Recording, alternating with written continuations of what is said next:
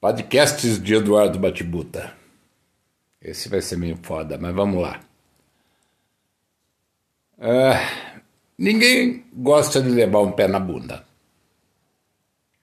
Principalmente porque dói mais para quem entra com a bunda do que para quem entra com o pé. Porém, vamos a algumas análises a respeito de um pé na bunda. Por que, que alguém levaria um pé na bunda? Eis a questão. O pé na bunda ele surge em função do desgaste do relacionamento. Ele surge em função da coisa que mais chateia um dos parceiros, ou da coisa que atrapalha um dos parceiros. Este é o grande motivo do pé na bunda. A coisa fica chata. Muito chata. E aí, na hora que a DR acontece, por causa dessa coisa chata, é óbvio, né? acontece o pé na bunda. E aí não há amor que resolva o problema. Não há compreensão que resolva o problema. Porque chegou no máximo do máximo, a gota d'água que faltava para transbordar o copo. As pessoas costumam dizer, principalmente as que levam o pé na bunda: ah, mas eu me arrisquei muito por você. Ah, mas eu fiz muito por você. Nossa, tá? Eu me, de, me dediquei muito a você. Gente, dedicação não sara é, problemas e nem cura é, doenças como é que eu vou dizer para você, de recidivas, tá? que acontecem sempre, tá? repetitivas, tá? não cura. Você pode ter se arriscado, você pode ter é, feito de tripas a coração, você pode ter feito tudo o que você acha que você fez para resolver aquele problema, mas quando fica chato, quando fica estressante, não há o que segure o pé na bunda. Principalmente quando a gente percebe que você está trocando seis por meia dúzia, porque acontece isso. Às vezes você está num relacionamento é, duplo onde você acredita que a parte externa ao relacionamento fixo vai resolver o seu problema. E você acaba percebendo que é tudo a mesma coisa. Que nada muda. Nada muda. As pessoas se vigiam, as pessoas desconfiam, as pessoas ficam é, vingativas de uma hora para outra, as pessoas não confiam. Não confiam. E aí, quando acaba aquele relacionamento, a pessoa se rebaixa ao maior nível de degradação humana, ou seja, ela quer foder com a tua vida. Ela quer fazer o máximo para estragar a sua vida, achando que aquilo vai resolver o problema e que você vai correr para os braços dela ou dele. Não vai. Porque a partir do momento que você fustigar a vida de alguém que não tem absolutamente nada a ver com o problema, ou seja, a parte fixa do problema, você acabou de perder toda e qualquer chance de se pensar duas vezes na atitude tomada. Ou seja, é o fim da linha. Acabou o fim de papo. Não vai ter retorno. Não mesmo. E aí começa a parte chata da coisa. A insistência em fazer o mal. Tem pessoas que insistem em fazer o mal. Tem pessoas que insistem em, em botar fogo na lenha e aumentar a lenha da fogueira e jogar gasolina em cima, achando que isso vai resolver o problema. Às vezes resolve para o lado da parte fixa. E aí vem um fato muito interessante. Né? E agora eu estou falando com as esposas e não com as amantes.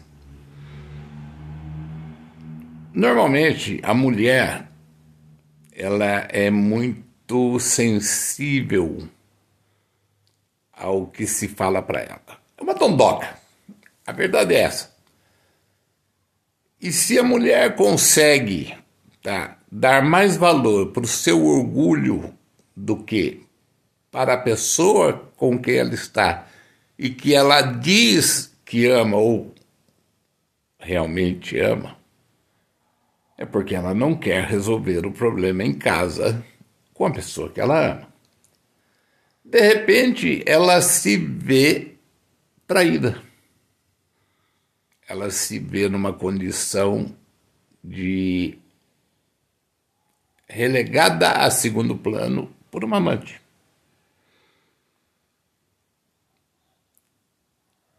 E a amante se sente segura em ser a amante, porque a amante está fazendo melhor do que a esposa, nesse caso, porque se o camarada está atrás da amante, é porque a esposa não está dando a devida atenção dentro de casa. Só que no momento em que o camarada percebe que a amante é igual à esposa, no momento que o camarada percebe que os problemas da amante são maiores do que o da esposa, e há a ruptura, a chance dele voltar com a esposa é grande. Porque a partir do momento que a amante começa a fustigá-lo com as coisas, se o cara tiver cabeça, ele simplesmente não vai discutir, ele simplesmente vai assumir: não, fiz, foi, aconteceu, Tá? Foi assim, foi assado. E não vai se justificar. Não vai se justificar. Porque errou. Errou na escolha, errou na atitude, errou em várias coisas. E se a pessoa da esposa ou do esposo que for traído cair em si, e olhar para dentro e pensar consigo mesmo: nossa, eu errei. Errei naquilo que fiz. Mas ele é um cara bom, ela é uma pessoa boa. Por que, que nós vamos destruir tudo isso? E aí pode acontecer um milagre, porque eu digo milagre, porque certos relacionamentos fluem de um milagre, né? De uma reconciliação graças a um tumulto muito grande que aconteceu na vida dessa pessoa. Você deve estar achando assim, esse cara é maluco de falar isso. Não sou não. E eu vou dizer uma coisa. Existe um negócio na lei chamado é, separação de fato. A separação de fato, se você for procurar lá, é a lei 1571 né, que fala dos casamentos, essas coisas. Após um ano de separação de fato, você está desobrigado dos seus deveres e direitos conjugais. Mesmo que você tenha uma. Um, um, como é que eu vou dizer? Você tá, tem a comunhão total de bens, tá? Você é casado por comunhão total de bens. Depois de um ano de separação de fato, até a questão da partilha de bens muda. Porque tudo aquilo que você receber a partir dali, tá? Desse um ano, é seu. Você não precisa dividir com o seu parceiro, com a sua parceira. Então, muita gente acha, ah, ele me fez mal, ele falou uma coisa que eu não queria ouvir, né? Ele fez uma coisa que eu não queria que ele fizesse. Não vou mais ter relações sexuais com ele. A partir de um ano que você quebra o vínculo conjugal você está separado de fato. É a mesma coisa que a separação de corpos. Né? Funciona do mesmo jeito. Agora, o que, que acontece é que muitos casais perduram na separação de fato e continuam casados. A, a separação de fato não quer dizer que você se separou oficialmente. Você continua casado, mas você está separado de fato. E legalmente isso vale quando você prova que não há mais confiança, que não há mais relação, que não há mais conjugação né, de, um, de um casal dentro do casamento. Acabaram-se os direitos e as obrigações, cessaram. E ali se vive simplesmente para se pagar as contas, para se comer, beber e dormir e só. Isso vai e vai. Tem mulher que fica dois, três, quatro, dez, quinze, vinte anos sem ter um relacionamento conjugal condizente. E aí, meu filho, que a vaca vai pro brejo. Vamos falar em termos de relações sexuais. A partir do momento que a mulher não quer mais ter contato sexual com o marido, eu já digo assim para você: separe. Não fique enrolando. Não fica fazendo mal, tá? Nem para um nem para outro, nem o homem para a mulher, nem a mulher para o homem. Separe-se. Separe-se porque a melhor coisa que você vai fazer é separar-se.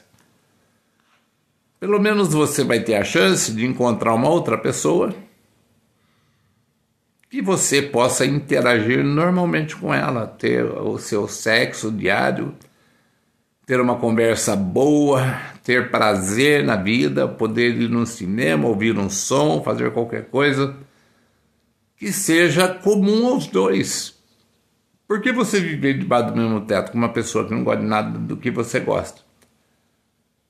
Conviver com uma pessoa que não quer se relacionar sexualmente com você, conviver com uma pessoa que não quer dar a você a mínima atenção possível, não confia em você, acha que tudo que você fala é bobagem, tudo que você faz é, é um nada absoluto, um zero à esquerda? Qual é a vantagem disso? Pergunto eu para você. Nenhum. No entanto, muita gente vive assim, principalmente hoje, tá? que a situação anda muito difícil para as pessoas. Uma separação é um dano maior porque os problemas estão todos aí. e outra coisa, se você mora num lugar que já é seu, tá tudo quitado, tudo bonitinho, tudo certo, você tem uma vida estável, agradável, você tem é, tudo que você precisa. Tá? Bate uma dorzinha lá no fundo da alma pensar que você vai recomeçar tudo de novo. Mas aqui eu quero deixar um adendo: tem gente que não se preocupa com isso, não, tá? Tem gente que recomeçaria feliz da vida só pelo fato de estar livre das pressões, de estar livre dos problemas, das DRs e tudo mais. Eu já falei uma vez e falo mais um tanto de vezes: eu não quero mais relacionamento na minha, na minha vida. Os relacionamentos, eles podem ser muito bons no começo, enquanto há ainda um foguinho pegando, enquanto há paixão, enquanto há sedução, mas a partir do momento que ele passa a ser um, um relacionamento doentio, em termos de ciúmes, em termos de vigilância, em termos de privação de individualidade. É, a partir do momento que você não tem a sua privacidade e nem a sua individualidade, não serve. E infelizmente todos os relacionamentos levam a isso. Todos. As pessoas se acham donas umas das outras. As pessoas se acham de posse uma das outras. E como eu falei um pouquinho aqui atrás, as pessoas são vingativas. As pessoas são escrotos, safadas, sem vergonhas, que acham que destruindo elas vão construir alguma coisa para elas. As pessoas não levam em conta as outras pessoas envolvidas nisso. E tem gente que tem muito mais rabo preso do que a própria vítima né, dessas pessoas. Essas próprias pessoas que fazem cedo todo têm o rabo preso com um monte de coisas, um monte de coisa errada, tá? um monte de coisa que aconteceu na sua vida. Porque no relacionamento parece brincadeira. Mas quando as pessoas começam a se sentir seguras dentro de um relacionamento, elas vão abrindo, elas vão falando, elas vão contando, tá? E aí existe aquele apoio natural, existe aquela força, a gente tenta levantar as pessoas, a gente tenta dar força, autoestima para todo mundo que está se sentindo para baixo. Eu já fiz isso várias vezes com várias pessoas. E aí parece, mas só parece, que a pessoa está evoluindo, está amadurecendo, está ficando mais sóbria, mais pronta para a vida. Isso é um ledo engano. É um ledo engano. E você vai perceber isso no andar da carruagem. Tá? E aí que a porca vai torcer o rabo e aí que vai acontecer tudo aquilo que eu também já falei aqui atrás, tá? A coisa vai ficando maçante, vai ficando chata, vai ficando esquisita e você não vai conseguir mais tolerar, você não vai ter mais paciência com essa pessoa. Outra coisa, pessoas é, é, casadas, com filhos, com netos, não servem para ser amante de ninguém, não servem para ser amante de ninguém. Por quê? Porque tem muita coisa para ela cuidar, né? principalmente se ela não trabalha, nunca trabalhou e não tem renda própria. Né?